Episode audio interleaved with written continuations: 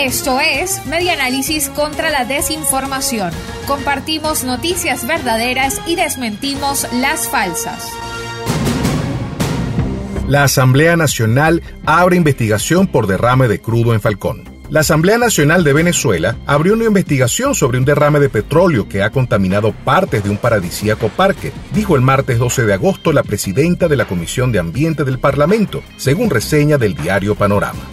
El Ministerio de Ecosocialismo informó el 4 de agosto que habían comenzado las labores de saneamiento, pero hasta ahora no se han dado detalles sobre cómo y dónde ocurrió exactamente el derrame y la cantidad de hidrocarburos vertida.